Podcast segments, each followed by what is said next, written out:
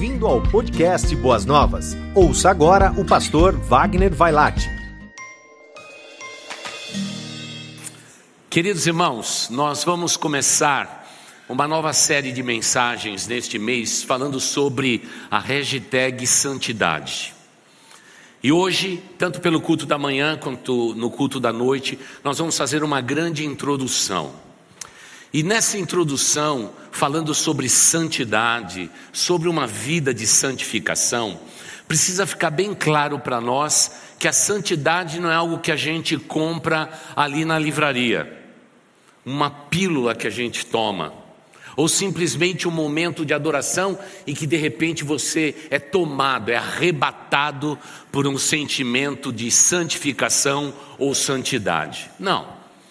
A palavra de Deus nos diz que a palavra santificação, ela, ela começa um pouco antes, quando sentimos a nossa condição de homens, de cada uma de vocês, irmãs, mulheres pecadoras, sentindo o seu pecado, a sua fraqueza, a, a sua condição de vida, porque a Bíblia diz que o bem que nós queremos fazer, este nós temos dificuldade, mas o mal que não queremos fazer, este praticamos sem perceber.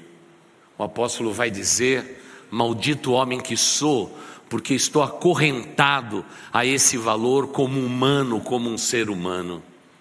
Portanto, o que precede o sentimento de santificação na vida de um cristão é um genuíno quebrantamento.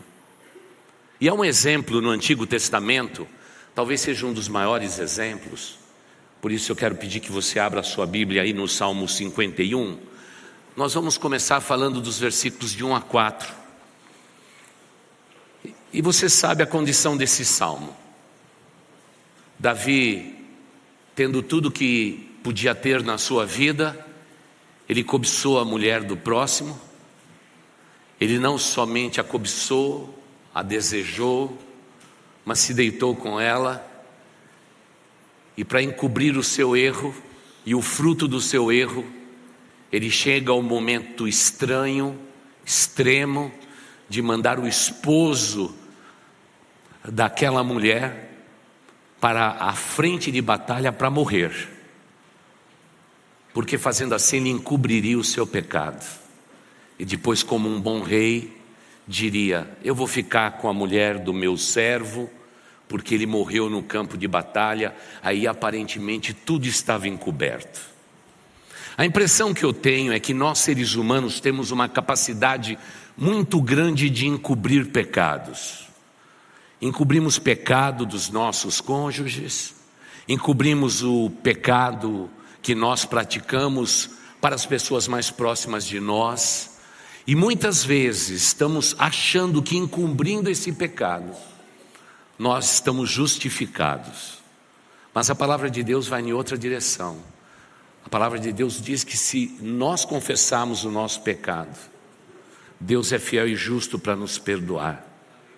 A Bíblia diz que quem encobre pecado apodrece os seus ossos. Não adianta querer esconder debaixo da tenda a tua desobediência, como se fosse um arcano dos tempos modernos.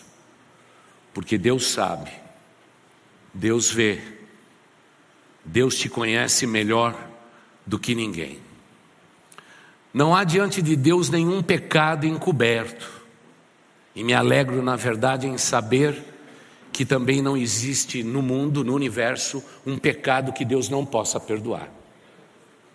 Do mesmo modo que Ele é justo, Ele é um Deus perdoador. Mas para isso, irmãos, nós temos que passar por uma experiência de confissão de pecados. E não adianta orar aquela oração: Senhor, perdoa a multidão dos meus pecados. Nosso Deus não trabalha no atacado, tá? Ele não está no atacadão, no açaí, não está em nenhum desses aí, nem no macro. Deus continua tratando de pecado de cada um de nós no varejo. Se você quiser acertar sua conta com Deus, tem que ser pecado a pecado, um a um diante do Pai. Nós vivemos um momento difícil, um momento difícil, em que o povo evangélico se multiplicou sobre a nossa nação, e talvez o próximo censo, e nós temos lá no templo antigo, para que a igreja também saiba, nós cedemos uma parte, uma partezinha pequena do nosso do nosso espaço ali para o grupo de recenseamento dessa região, a região de Vila Prudente. Eles estão trabalhando lá. Provavelmente esse próximo censo vai dizer que o povo evangélico cresceu ainda mais. E a pergunta que sempre fazemos esse púlpito é a mesma.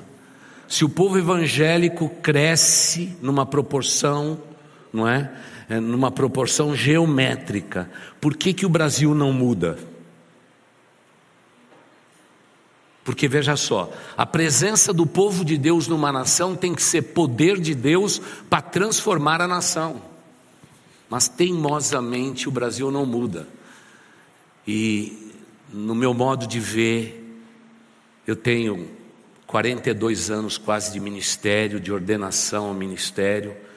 Irmãos, eu fico na janela do mundo evangélico e tendo uma certeza no meu coração: o povo de Deus no Brasil não sabe lidar com os seus pecados não foram ensinados biblicamente a como tratar dos seus pecados.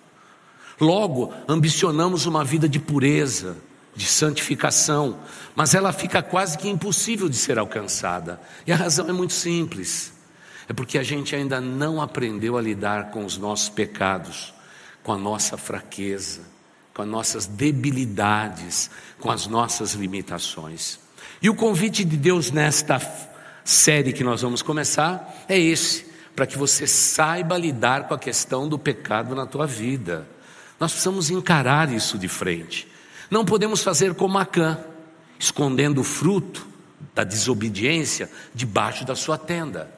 Não podemos ser como Davi, que tentou se justificar do seu erro sem confessá-lo. E aí surge o Salmo 51 que é quando ele, consciente do pecado que havia cometido, da transgressão diante dos olhos de Deus, ele vai dizer: Me perdoa, me perdoa, eu errei, eu errei, não tire de mim o teu espírito, porque naquele tempo o Espírito Santo de Deus habitava temporariamente na vida de pessoas. Só depois do Pentecostes é que ele foi derramado sobre, to sobre toda a carne. Por isso, nós temos que entender bem claramente que Deus nos trata de maneira pessoal e a questão do pecado temos que resolver de maneira pessoal. É relacionamento com Deus. Não há ninguém aqui que seja perfeito. Todos nós somos pecadores. A Bíblia por tantas vezes declara esta verdade. Mas talvez o genuíno cristão aquele que busca uma vida de santificação e pureza, ele já entendeu da parte de Deus de que ele tem que ter uma capacidade rápida de superar os seus pecados e as suas limitações. Todos nós precisamos muito disso. O problema não é sermos humanos e pecarmos, o problema é permanecermos no pecado. Aí a Bíblia diz que o pecado repetitivo na minha vida e na tua vida, ele não é nem mais chamado de pecado, é chamado de concupiscência. É o desejo e a inclinação deliberada de pecar naquela mesma área. É uma concupiscência. Já está virando um câncer, já está virando uma doença dentro de nós. E é por isso que a gente também, para um auditório tão bonito como este, para vocês que aqui estão, para vocês que nos assistem pela internet, nós precisamos falar de pecados. E ensinarmos, darmos ferramenta para que você possa, consciente do seu pecado, no seu relacionamento vivo e sincero com Deus, saber lidar com a questão do pecado. Porque caso contrário, o pecado vai nos dominando lentamente e aquilo que começou muitas vezes é, no passar de dedo da internet se torna uma doença, o desejo obsessivo pela pornografia através da internet. É aquele momento dramático onde um homem bem casado, tendo uma esposa maravilhosa ao seu lado, começa a desejar outras mulheres, por este ou por aquele motivo. É quando alguém tem um desejo incontido de roubar, tirar do outro aquilo que ele não tem. É a cobiça, é a lascívia. Porque eu sei que para um auditório tão bonito como este, seria muito melhor num dia de ceia falar a respeito da vitória, declaração de bênçãos, mas é exatamente debaixo dessa casca é que, infelizmente, a igreja do Senhor Jesus, buscando tanto a vitória que Deus nos dá, buscando tanto uma vida vitoriosa, cheia de declarações positivas, nós escondemos debaixo da nossa pele a questão do pecado, e ela é traumática, ela é perigosa, ela é destrutiva. Talvez seja por isso que o Brasil não mude tão rápido, mesmo tendo uma presença evangélica tão grande. E o motivo talvez seja exatamente a limitação causada pelos nossos próprios pecados e as nossas próprias fraquezas. Então é momento antes de lermos o Salmo 51 de perguntar para você, meu irmão, minha irmã, você sabe lidar com a questão do pecado em sua vida? Você tem mentores na sua vida, conselheiros, que estão sempre te ajudando em suas fraquezas. A vida cristã é feita em comunhão. Deus não é só Pai, Ele é Filho, Ele é Espírito. Todo cristão que tenta uma carreira solo é facilmente derrotado pelo diabo. Aquele que vive em comunidade, aquele que chega ao ponto, como a Bíblia declara, de confessar as suas culpas uns aos outros, estes são vitoriosos, porque entendem claramente que uma carreira solo é uma carreira muito perigosa, porque o inimigo das nossas almas viu o que aconteceu com Davi. Ele construiu um palácio para ele. Ele estava na esfera daquilo que o maligno mais quer fazer. Um homem pode enfrentar reinos, pode enfrentar gigantes e vencê-los todos e ser derrotado no seu quarto. Hoje nós não estamos mais perdendo os nossos filhos nas ruas de São Paulo, nós estamos perdendo os nossos filhos dentro dos seus quartos. Eles estão lá e perdidos. E o que está por debaixo da pele é o pecado.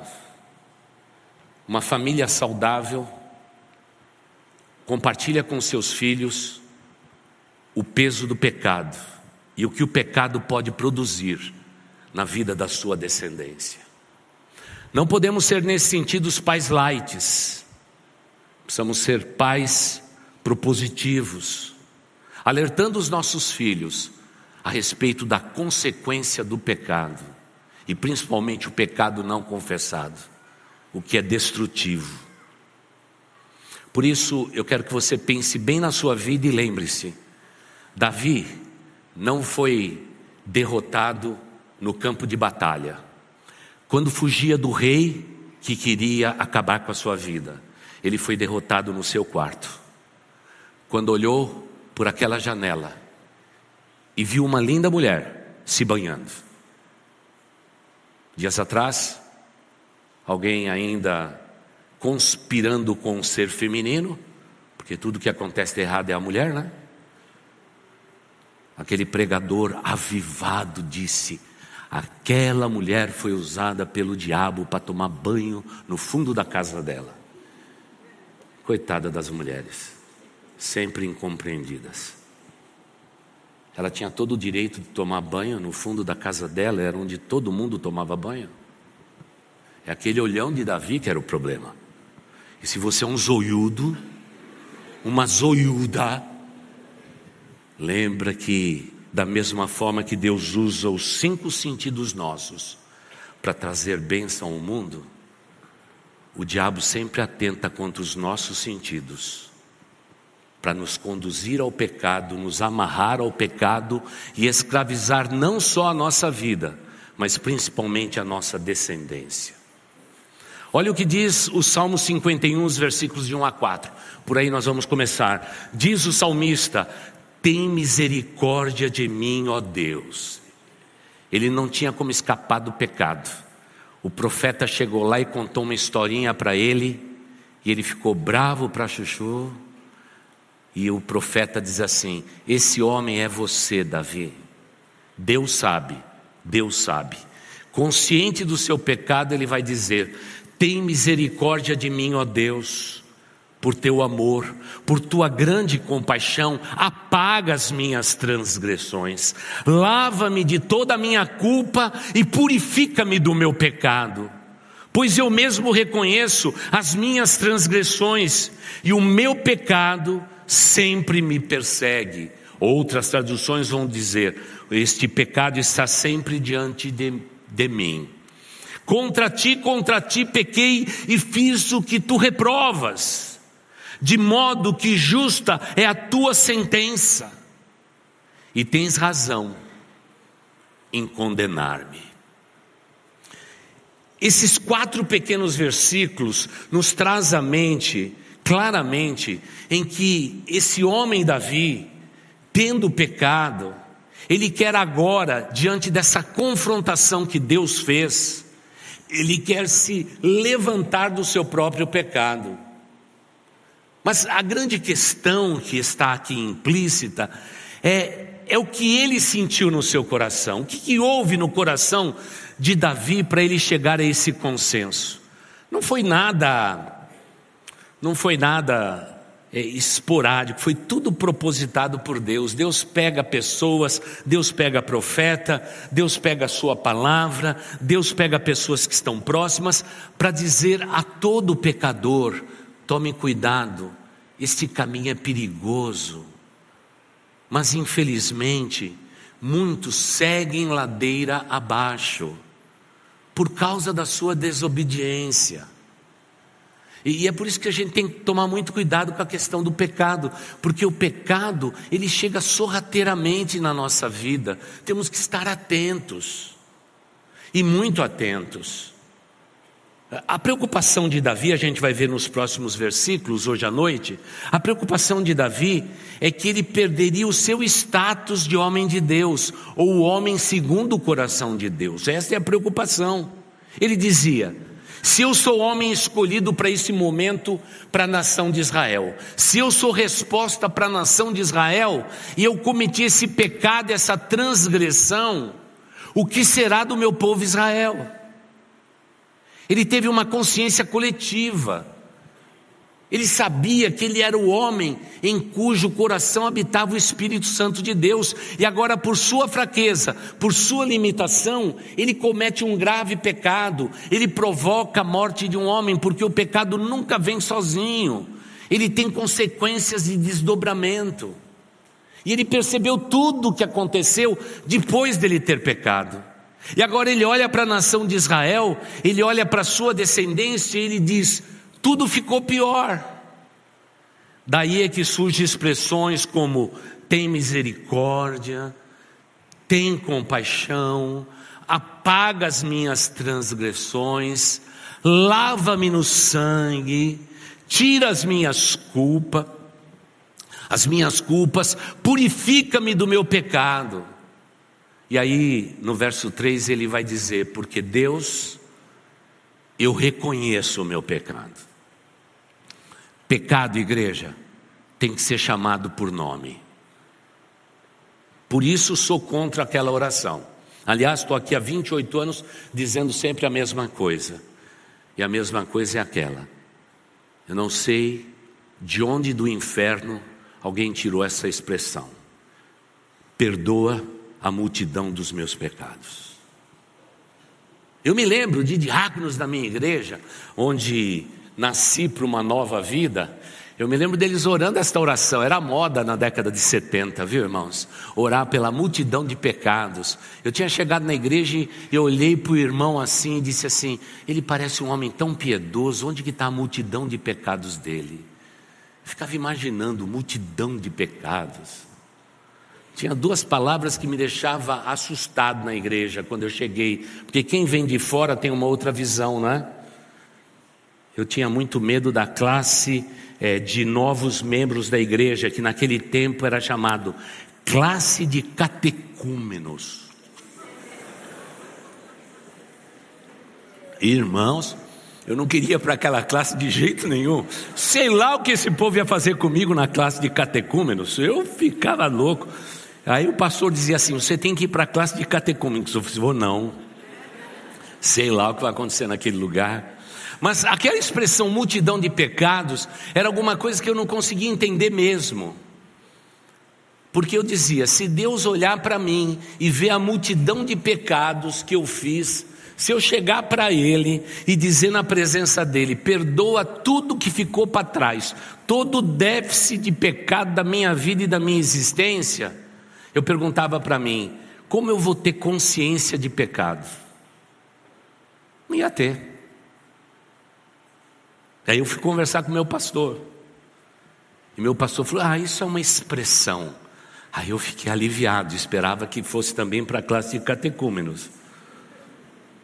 E aí o meu pastor me explicou que o pecado tem que ser confessado um a um. E todo ser humano que não tem a capacidade de confessar os seus pecados, ele arrasta atrás de si iniquidades, fragiliza a sua vida e compromete as futuras gerações. Porque aberturas são dadas para as futuras gerações. E muitos dizem que é uma maldição de família e etc. Não, a gente tem que entender onde foi dada a abertura espiritual. Onde o maligno começou a dominar aquela família. Temos que fechar essa porta. Fechar com o sangue do cordeiro.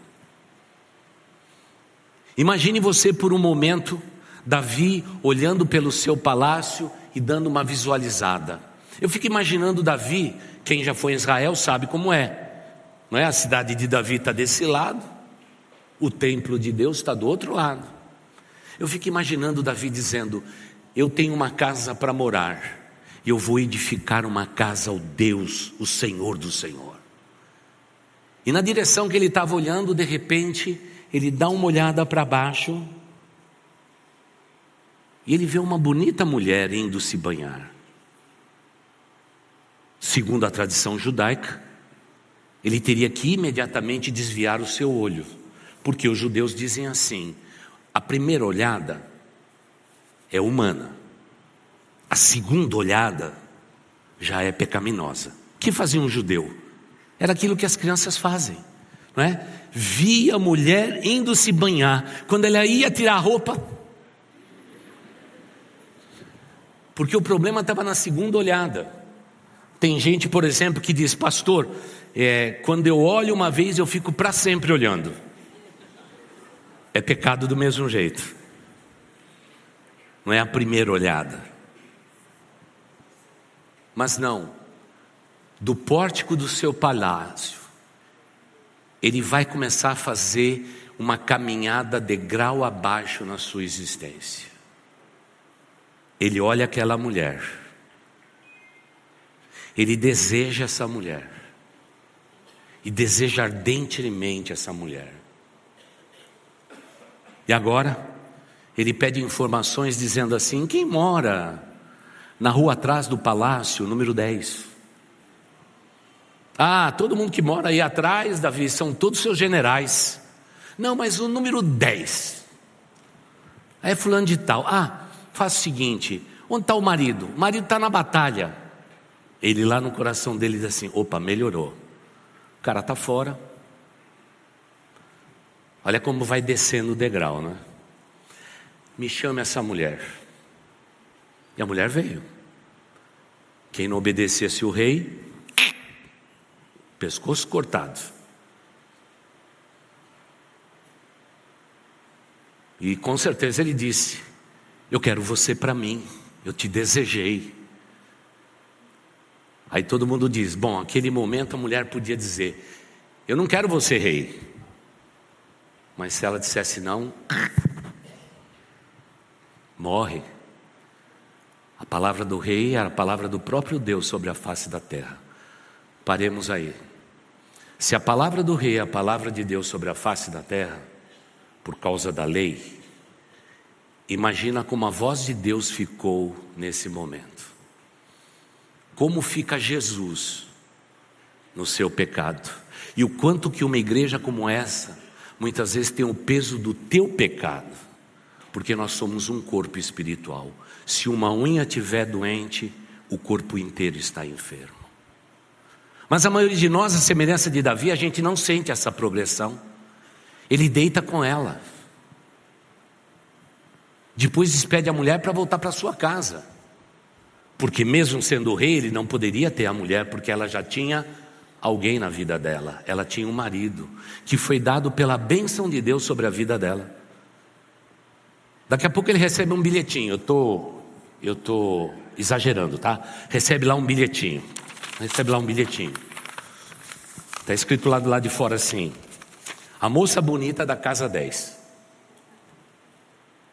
Davi abre lá e diz: O que, que tem? Está escrito lá: Deu ruim. Estou grávida. Davi disse: Não, não, não, eu eu tenho que fazer alguma coisa. Davi andou lá no pórtico do seu palácio, andou, andou de um lado para o outro e disse: Já sei, já sei, vou mandar o marido voltar. Ele vai correr para casa, está desesperado, depois de oito meses sem ter sexo. O que, que ele vai fazer? Ele vai deitar com a sua mulher. Quando deitou, eu encubro o meu pecado. Meu irmão, se você já está nessa fase de chamar o pecado para ir para a tua cama, você já está em pecado grave, tome cuidado. E lá veio o servo dele, trouxe todos os generais, generais disseram, como é que está a batalha? A batalha está difícil, rei. Estamos na montanha entrincheirado, na região norte, tudo é muito difícil e etc. Gente, eu vou dar um dia de folga para vocês. Vão para sua casa, revejam sua família e etc e tal. Vai ser uma benção esse final de semana, vai ser uma celebração, uma festa, ó, um final de semana só para você. E a turma olhou um para o outro e disse: Gente, o rei está muito bonzinho. Ele mandou a gente de férias agora, vamos para casa, cada um foi para casa. Davi disse: Ufa, ainda bem que meu pecado vai ser encoberto. Fica imaginando Deus olhando para o homem segundo o coração e dizendo: Até onde você vai com essa besteirinha? O que está feito, está feito. Davi, que nesse tempo gostava de olhar pela janela, a janela dos fundos, a casa 10, não esqueça. Ele foi lá para frente do palácio e disse: O que, que é essa aglomeração que está aí na frente do meu palácio? Aí no meu pátio, pátio real. Falou assim: É o marido da dona da casa 10. Ele diz que ele não vai para casa, porque se seus soldados estão no campo de batalha, ele não tem realmente como, ele não tem como se divertir. Ele está no meio de uma batalha, ainda que o rei tenha chamado ele de volta. Aí deu ruim, né?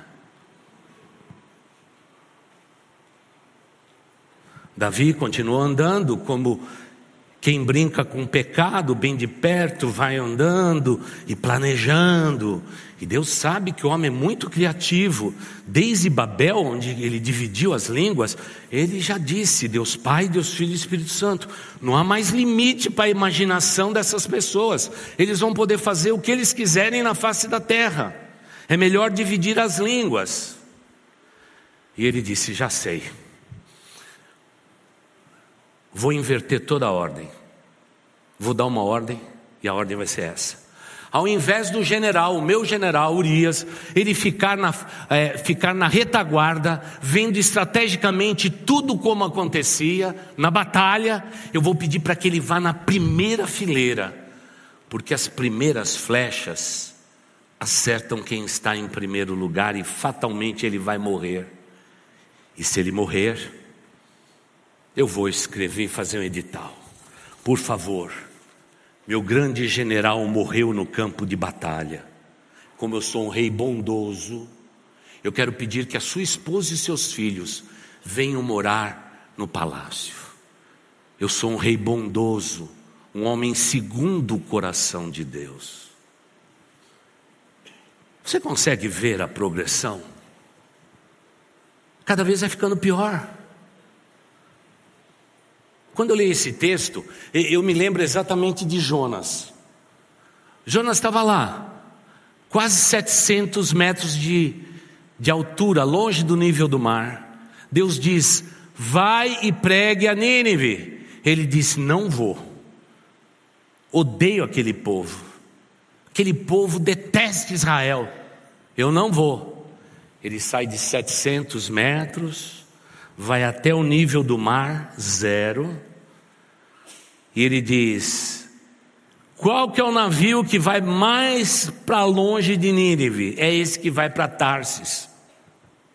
Europa, sempre quis fazer férias na Europa. Já começou com Jonas esse negócio de férias na Europa. Vou para a Europa, para a Europa, longe de Nínive. Aí ele entra dentro do navio, segundo a embarcação e os estudiosos, ele ficou aproximadamente, ele ficou a mais ou menos dois metros e vinte abaixo do nível do mar.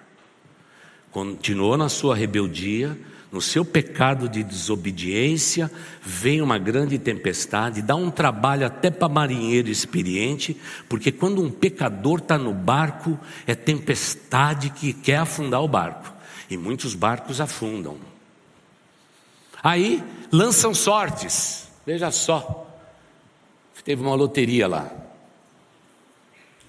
Lá vai Jonas e, e escolhe a sua quando tira a sorte, caiu para ele. O chefe daquele barco diz assim: estrangeiro, diz para nós por que nos sobreveio tamanha tempestade. E aí, consciente, ele diz assim: Foi por minha causa que vos veio tamanha tempestade. Pode me jogar no mar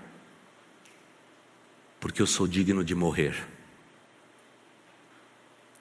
E a palavra de Deus diz que ele foi jogado no mar e tudo se fez calmo. A maioria das tempestades que os lares passam é por causa de pecado, sim. E tem muita gente escondendo o seu pecado, como Davi, e trazendo tempestade para a sua vida, para o seu lar, para os seus filhos, para a sua igreja e para o coração do próprio Deus. E para muitos de vocês, talvez faça anos que isso aconteça. Para onde foi Jonas? Quase 700 metros acima do mar, zero a nível do mar, dois metros e meio, e daqui a pouco Jonas vai orar do ventre do grande peixe que Deus preparou na medida para Jonas. Cabia Jonas lá dentro ele ora e diz assim: Pai, lembra-te de mim, porque eu estou na profundeza do mar. Socorre-me, tenha misericórdia de mim. E Deus ouviu a oração dele. Se você me perguntar qual a profundidade do pecado dele, até onde levou, eu não sei dizer, mas foi o ferrolho dos oceanos no ralinho daquele que a gente tem em banheira, que a gente tira e a água vai tudo embora, é lá. Não sei qual a intensidade disso. E, e, e todo pecador provoca em Deus mal-estar. Tanto é que, coitado do peixe, passou mal. Passou mal. Passou mal. Ficou verde. Você vê que a cor não é boa, né? Verde, ficou verde. E aí vomitou Jonas. Eu fico imaginando Jonas saindo da sua desobediência e se limpando das algas, se limpando todo, e disse: Ufa, Até que enfim, puxa, esse pesadelo acabou. Quando ele pisou em terra seca, ele perguntou: Onde eu estou? Você sabe onde ele estava, né? Não preciso nem dizer. Quando Deus planejou bênção para a nossa vida, se você escolher o pecado e a desobediência, você vai causar tempestades, você vai colocar a vida de muitas pessoas em risco, você vai para a profundeza da tua humanidade, e quando você vai ser vomitado na praia, você vai descobrir que lá estava a vontade de Deus para a sua vida. Davi coloca o cara na frente de batalha, ele vai ser alvejado e morto. E quando ele for alvejado e morto, eu vou exercer minha bondade, vou encobrir o meu pecado. Mas talvez ele conseguisse fazer isso encobrindo o pecado para um reino inteiro. Mas ele não consegue encobrir o seu pecado do Rei dos Reis, o Senhor dos Senhores. O apelo dessa manhã é muito simples. O pecado é muito prazeroso, mas tome muito cuidado com isso. Não comprometa o seu futuro por um breve momento de prazer no presente. Não comprometa o futuro seu e da sua descendência por causa de um breve momento de prazer no presente. Não faça isso. Não faça isto. Escolha o caminho de Davi no Salmo 51. É o caminho do quebrantamento. Tanto é que mais tarde ele vai dizer: a um coração quebrantado e contrito, Deus não despreza. Ele experimentou isso na sua vida. O apelo dessa manhã, antes de celebrarmos esta ceia, é muito simples. Meu irmão, minha irmã, é tempo de você encarar de frente o seu pecado, porque nós queremos falar a respeito, neste mês, de uma vida de santificação, sem a qual ninguém verá o Pai. Precisamos encarar de frente a questão do pecado, e principalmente se pecados têm sido circunstanciais na sua vida, aquele que eu chamei anteriormente de concupiscência, prazer pelo pecado, pecado repetitivo.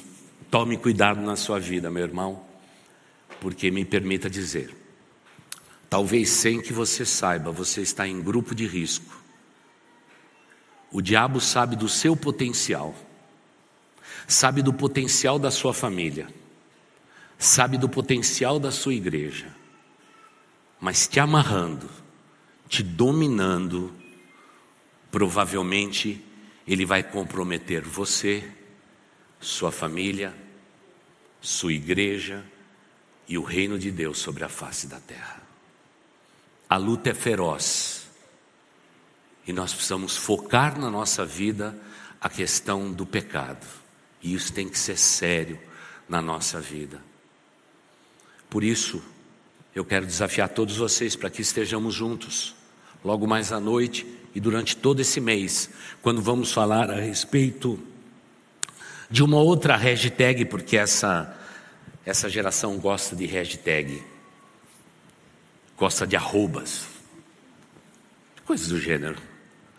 Pois é, vamos falar sobre a hashtag santidade. Matéria que não está mais em uso na igreja de Jesus. Caiu de moda. Até os hinos de santidade a gente não canta mais.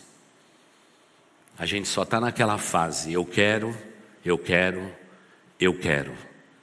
E o Deus eterno diz dos altos céus: Sou eu quem quero. Eu quero você por inteiro. Se houver qualquer mancha, eu limpo tuas manchas. Confesse seus pecados. Se arrependa deles. E você vai viver o melhor momento da tua vida e da tua existência. E a minha bênção estará sobre a sua vida e sobre a tua descendência, hoje e para todo sempre. Que Deus nos abençoe. Amado Deus, eu te agradeço. A tua palavra nem sempre é fácil. Como somos desafiados a termos uma vida de pureza, de santidade, uma vida de quebrantamento diante do Senhor. E Pai, se uma vida de santidade ela é precedida pelo quebrantamento, quebranta no Senhor. Quebranta no Senhor. Mostra o nosso pecado. Mostra o teu grande amor. Mostra para todos nós que é só no sangue do Cordeiro é que nós podemos nos purificar de todo o pecado, de toda injustiça. Tem misericórdia de nós, ó Deus. Apaga as nossas transgressões. Lava-nos, ó Deus. Purifica-nos.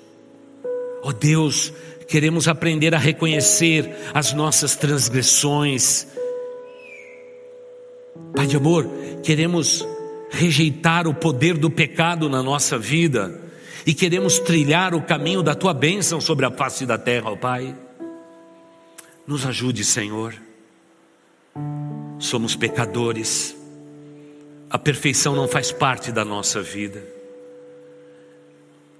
Desde o Éden, a luta tem sido esta: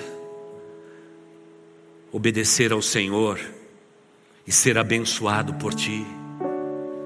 Mas o pecado que tão de perto nos rodeia, Atenta contra tudo isso, ó Pai. E nós estamos dentro da tua igreja para viver uma vida de acertos contigo, de arrependimento, de correção de rota, ó Deus. Pai de amor, nos faça ser dentro da tua igreja pessoas livres e conscientes. Pai de amor, todos nós precisamos tanto da tua misericórdia da tua graça sobre nós a cada dia. Pai de amor, ensina o teu povo a confessar os seus pecados. Naquele momento, aquele momento lindo das nossas orações, naquele momento, ó Deus, onde que teu Espírito Santo coloca na nossa mente os nossos desvios, os nossos erros, as nossas iniquidades, o nosso pecado.